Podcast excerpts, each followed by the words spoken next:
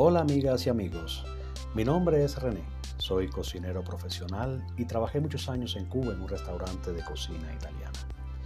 Quiero antes que nada agradecerte a ti por compartir juntos este tiempo que le dedicaremos a la cocina, a su historia y a lo principal, sus recetas. Pero qué mejor que comenzar el programa con un rico té verde. Ya yo tengo el mío aquí preparado. ¿Sabes? Prefiero el té verde porque tiene propiedades increíbles. Te voy a decir algunas. Ayuda a combatir el estrés, a relajar el cuerpo, posee efectos anticancerígenos, ayuda a aumentar el metabolismo para prevenir la obesidad, también nos protege el corazón y el cerebro de enfermedades vasculares. El sistema inmunitario mejora y ayuda a prevenir la enfermedad de Alzheimer. También controla la diabetes y también previene la fibrosis hepática. Combate el envejecimiento y mejora el aspecto de la piel y de las uñas. Fíjate qué cantidad de propiedades posee, pero es más reconocido por sus efectos antioxidantes. Así que te lo recomiendo. Iniciar así con un rico tecito verde las labores en la cocina de tu casa. Prueba, prueba y verás que es muy saludable y nos ayudará a relajarnos. Pero bueno, ahora te diré que en este podcast contamos con tres palabras claves. Ellas son, por supuesto, cocinar, aprender y relajarse. No es igual cocinar como una rutina hacerlo sabiendo que ese platillo que estás preparando tiene un origen que muchas personas en el mundo, al igual que tú, lo están consumiendo. Y no solo eso, también cuántas personas a lo largo de la historia lo han incluido en su dieta. Es decir, que la cocina es tan importante y famosa que tú eres una estrella en ese mundo. Vas a tener la oportunidad de preparar platillos que muchos, al igual que tú, también lo hacen. No es maravillosa la cocina, señores, y cuánto nos puede unir más que separarnos. Por esa razón, Quiero aportarte conocimientos mientras cocinas en la tranquilidad de tu hogar. Quiero que mientras lo hagas estés escuchando este podcast. Eso te va a ayudar a romper esa rutina en que se puede convertir la cocina. Porque conozco amigos familiares, a otras personas y a muchos que odian la cocina. Pero eso seguro que es porque todavía no he escuchado este podcast. Yo te prometo que aquí vas a cambiar completamente ese concepto. Y si eres de los que te gusta, pues me vas a ayudar con tus sugerencias. Por esa razón te animo a que me digas en un comentario si odias o amas la cocina y por qué. Una breve pausa y estamos de regreso.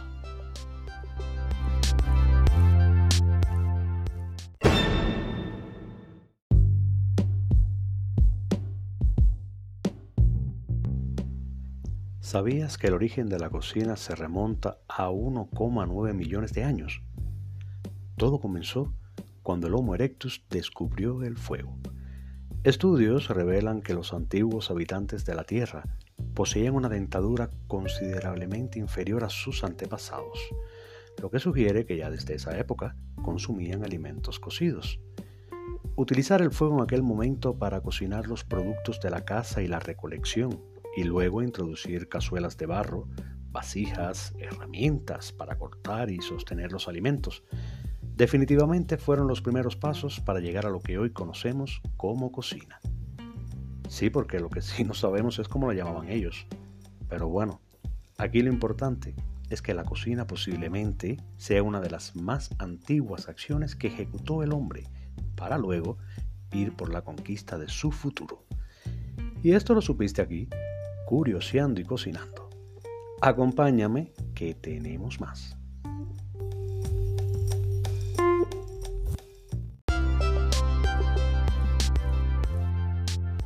Hola nuevamente y gracias por acompañarme. Pero no quiero que pierdas más tiempo. Quiero que conozcas ya cuál es la receta que te traigo hoy. Moros y cristianos. Y primero que nada te voy a dar los ingredientes para que vayas preparándolos y los tengas a la mano, porque deseo que comiences organizando la receta desde el principio. Nosotros los gastronómicos le llamamos la mesa en plaza. Lo primero que necesitas, pues ahí te va. Dos tazas de frijol negro. Dos tazas de frijol negro. Tres tazas de arroz. 6 dientes de ajo grande. Ya estás buscando en la cocina. Ya los estás buscando, lo encontraste. Media cebolla blanca. Medio pimiento rojo. Medio pimiento verde. Tres hojas de laurel. Comino. Sal media taza de grasa de cerdo sin cocinar y sin piel y un cuarto de taza de aceite de oliva. Ya lo tienes todo. ¿Cuentas con los ingredientes o tienes que ir al mercado a recogerlos? Bien. Estos son los ingredientes para nuestra primera preparación. Primero, vamos a tomar los vegetales y los vamos a cortar. El ajo en rebanadas finas. La cebolla la cortaremos en jardinera pequeña. Déjame comentarte que este corte consiste en picar bastones de 4 milímetros de largo y 4 milímetros de espesor. El pimiento lo cortaremos en juliana. La juliana es otro tipo de corte en la cocina y es una técnica culinaria que consiste en cortar las verduras en tiras alargadas y muy finas. Y como dato adicional, te diré que la primera vez que aparece una referencia escrita a este tipo de corte es en el libro El cocinero imperial en 1806. Así que te recomiendo que revises y busques sobre este libro. Bien, hasta ahora estos son los vegetales que necesitan ser cortados. Dime si ya lo tienes. ¿Ya estás cortando? ¿Ya comenzaste con los cortes? Recuerda siempre lavar bien los vegetales antes de consumirlos. Para esto utilizo un barreño limpio y llénalo de agua para sumergirlos. Y si lo deseas, puedes frotarlos con un paño, un cepillo o una esponja que esté libre de jabón. También desinfecta con vinagre, pues su acidez ayuda a eliminar las bacterias y los restos de pesticidas. Para ello, diluyes un vaso de vinagre en un litro de agua y deja las frutas y verduras en remojo durante 10 minutos y ya están listos para utilizar. Bien, ahora ya contamos con los vegetales cortados. Lo siguiente es tomar una olla de presión y le vamos a agregar hasta la mitad de agua. Esta la pondremos en el fuego a hervir. Repito, una olla de presión, le agregamos agua hasta la mitad y la pondremos en el fuego a hervir. Si cuentas con una olla de presión eléctrica o multipropósito, pero que sea de presión, pues vamos a agregarle agua también. La conectamos para que esa agua comience a hervir. Pero bien, ¿qué sigue ahora? Tomemos los granos de frijol y lavemos con agua corriente, escurrimos y dejamos en un pozuelo reservado. Ya tenemos el arroz listo, bien lavado y en un perol también reservado. Contamos ya con el resto de los ingredientes preparados y listos para la preparación. Es decir, que ya tenemos todo. Pero me falta preparar la grasa de cerdo sin piel. Yo sabía. Bueno, déjame decirte que aunque esa grasa tiene fama de ser dañina, no cambia su estructura química con el calor ni a altas temperaturas. Por lo tanto, no es tan nociva como otras grasas. Sin embargo, se recomienda moderar su consumo, pues como todos los alimentos en excesos, es nocivo para el organismo. Pero vamos a regresar a nuestra receta. Vamos a agarrar esa grasa sin piel y la vamos a cortar en jardinera mediana. Ya conoces en qué consiste este corte. Jardinera.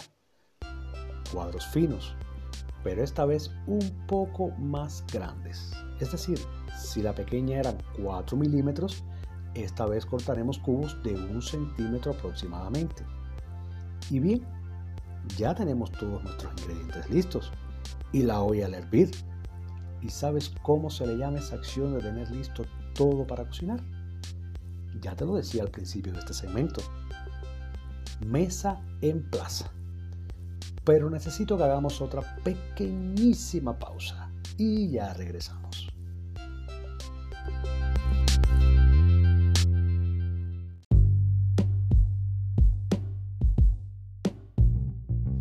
Ya nos encontramos en nuestro segundo segmento Curioseando y Cocinando con René. El término en Place también conocidos por las siglas MEP, alude a la preparación y disposición de todos los ingredientes y utensilios necesarios para elaborar una receta de cocina o preparar una mesa para los correspondientes comensales.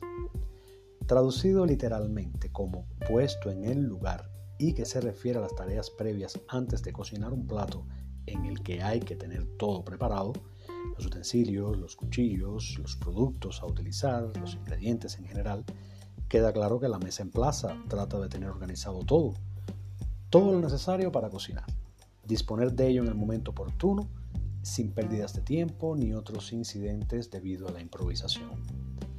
A pesar de que sea ahora cuando más escuchado y repetido está el término mise en place o mesa en plaza, no es algo que haya surgido recientemente con la fiebre gastronómica de los últimos años en la televisión, sino que dicho término fue introducido y popularizado hace alrededor de un siglo, más o menos, un siglo, por el célebre cocinero y gastrónomo francés Auguste Escoffier, considerado por la mayoría de profesionales como el maestro de los maestros dentro de la cocina. Y esto lo supiste aquí, curioseando y cocinando. Acompáñame, que tenemos más.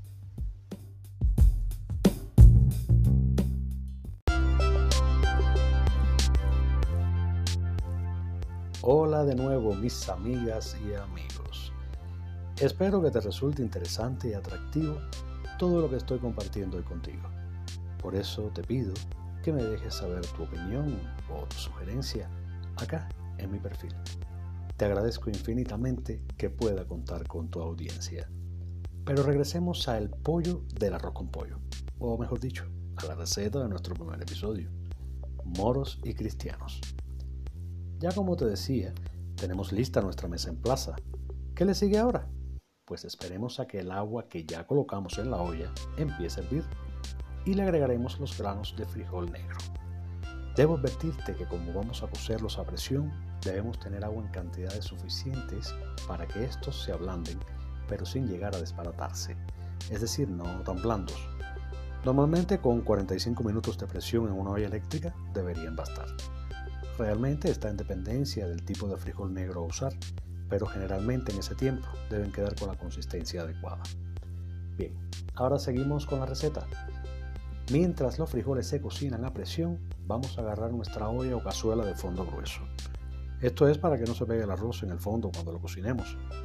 Lo colocaremos en el fogón a fuego mediano y cuando esté bien caliente, fíjense, bien caliente, vamos a agregar la grasa de cerdo. Vamos a tomar una cuchara de madera o algún cucharón metálico, aunque yo, particularmente yo, prefiero usar las de madera, pues me es más cómodo y lo hallo más natural. Me imagino que a nuestros antepasados usarían ese tipo de instrumentos para cocinar. Por eso tal vez lo prefiero. Me hace remontarme a esa época de cavernas, de animales salvajes y estar junto al fuego con una estaca de madera removiendo nuestros alimentos de la casa del día. Pero bueno, volvamos a nuestra receta estrella de hoy. Te decía que tomemos una cuchara de madera y la utilicemos para remover la grasa que estamos cocinando en la olla. Vamos a revolver hasta que la misma se torne dorada y haya expedido toda esa grasa líquida que normalmente obtenemos de esta cocción. Separamos la parte sólida, es decir, las empellas, como se le dice en Cuba y que en otras partes se le conoce como entresijo. Estas empellas o entresijos ya cocinadas las vamos a reservar. Aprovechamos y ahí mismo donde cocinamos nuestros entresijos vamos a ir añadiendo los ingredientes en el orden que te voy a decir a continuación. Primeramente, el ajo. Agregamos el ajo y lo salteamos en esa grasa resultante de nuestras empellas. Cuando empieza a dorar, seguimos con la cebolla y continuamos removiendo hasta que ésta se torne traslúcida. En lo que este proceso va avanzando, vamos a aprovechar si ya han pasado 45 minutos y si ya la olla de presión está sin presión, y valga la redundancia, vamos a revisar si nuestros hermosos frijolitos negros están en el punto correcto de cocción. Dime, ¿ya estás revisando? Dime. Ah, todavía no han pasado esos 45 minutos. Bueno, por si acaso todavía le falta un poco de tiempo, te pido que no me pongas pausa. No, por favor, no, no, no. Que lo que viene ahora te va a interesar también. Ya regresamos. Así de rápido.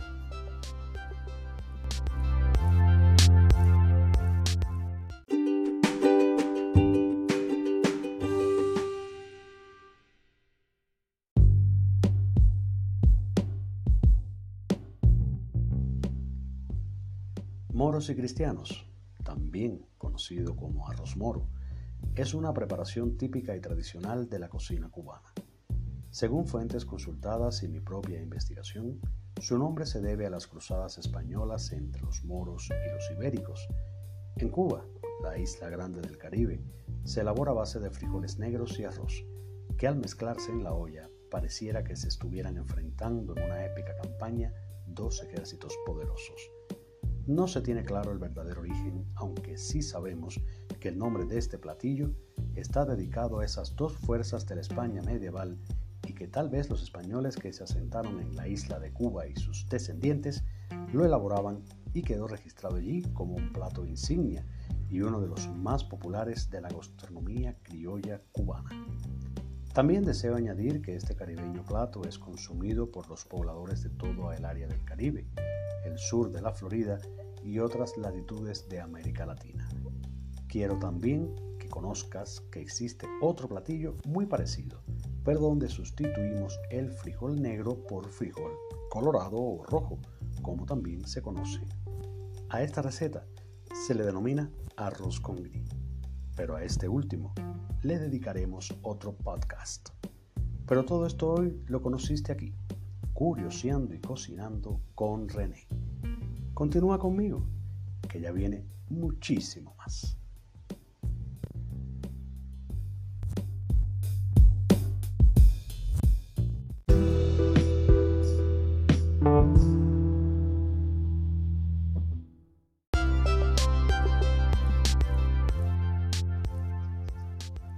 Cocineros de alma y corazón, ¿cómo se han sentido hasta aquí?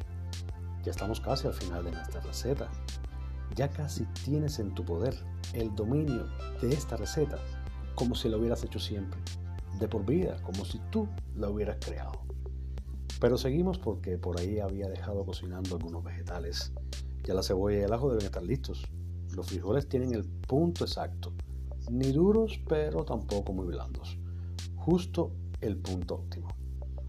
Bien, pues ahora vamos a separar los frijoles del caldo para eso podemos utilizar un colador y ya tenemos los granos listos. El caldo resultante vamos a dejarlo ahí. Bien, ¿qué hacemos ahora? Pues tomamos esos frijoles y los adicionamos a la cacerola donde estábamos salteando los vegetales. Con el fogón a fuego mediano vamos a mezclar todo más o menos por dos minutos. Con esto lograremos que el sabor de los vegetales se adhieran a los granos de frijol. Luego de esta acción vamos a agregar el laurel, las empellas previamente cocinadas y vamos a continuar revolviendo por unos segundos. Y es hora de adicionar el arroz, las tres tazas de arroz que ya teníamos preparado. Dedicamos unos segundos más para lograr mezclar todo y ahora es el momento de utilizar el caldo oscuro que obtuviste por la cocción de los frijoles en la olla. Vamos a medir primero la cantidad. 4 tazas. 4 tazas de ese caldo oscuro y ya cuando la tengas reservada la vamos a agregar a la cacerola. Continúa revolviendo por unos 10 segundos más y es la hora de sazonar nuestra preparación de hoy. Para eso utilizaremos el comino y la sal. Estos dos últimos ingredientes, su cantidad quedará a su valoración. Yo por eso en algunos casos no doy medidas exactas de sal y otros ingredientes a gusto, ya que suelen interferir con el gusto individual. Pero generalmente utilizo pequeñas proporciones porque el consumo de sal en exceso puede ser perjudicial. Bien, si ya probaste que el toque de sal y comino están acorde con tu gusto en particular, pues es hora de bajar la llama del fogón y dejarlo que cocine a fuego lento. Tapas la cazuela y espera que el arroz esté seco. Esto puede tardar de 25 a 30 minutos. No obstante, siempre mantén la observación sobre tu preparación y de vez en cuando le tiras un ojito, como decimos en Cuba, o simplemente hasta que esté seco y el grano haya abierto y no esté duro. Cuando ya cumpla con lo anterior, es decir, que esté seco, vamos por nuestra cuchara de madera. Yo te recomiendo que si no tienes, te hagas de una. Me dirás después la práctica que es para cocinar. Pues tomas la cuchara de madera y comienzas a voltear el arroz desde los bordes hacia el centro, alrededor de toda la cazuela. Vuélvelo a tapar y déjalo cocinando por 5 minutos más. Toma las julianas de pimientos rojos y verdes que ya tenías reservada y colócalas sobre el arroz. Vuelve a tapar y apaga el fuego. Debes tener en cuenta que en dependencia del tipo de arroz puede llevar más o menos caldo, pero lo importante es que el arroz quede suave y desgranado. Y hasta aquí la receta completa de este histórico plato que te traje hoy. Pero no me pongas pausa, que al regreso te voy a contar cómo degustamos este platillo y con qué lo podemos acompañar. Ya casi terminamos, pero también regresamos. Déjame volver a agradecerte por escucharme y compartir. Recuerda que espero tus mensajes.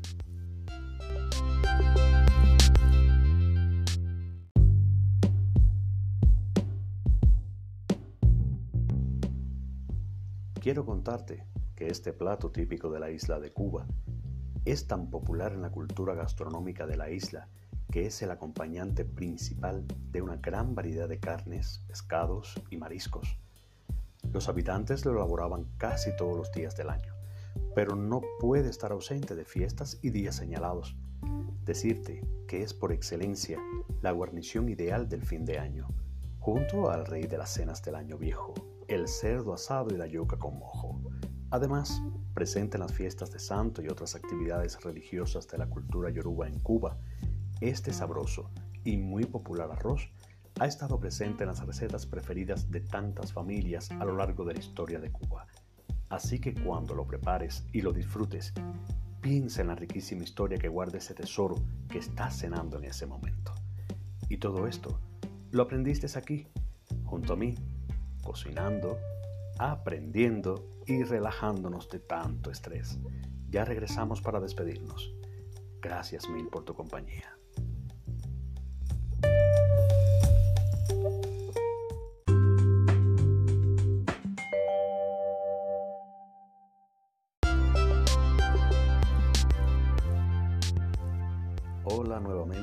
Queridos cocineros del alma y el corazón. Durante la mención de la receta te enumeré el aceite de oliva dentro de sus ingredientes.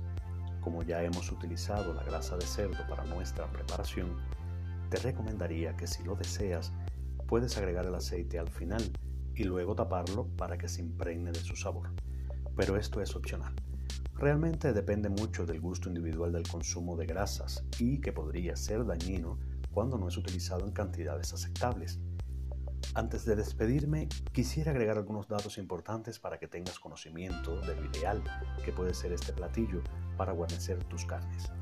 Ya te contaba que el cerdo asado es ideal para que sea acompañado por el arroz moro, pero también las aves de caza y de corral son una opción perfecta en cualquiera de sus formas de cocción.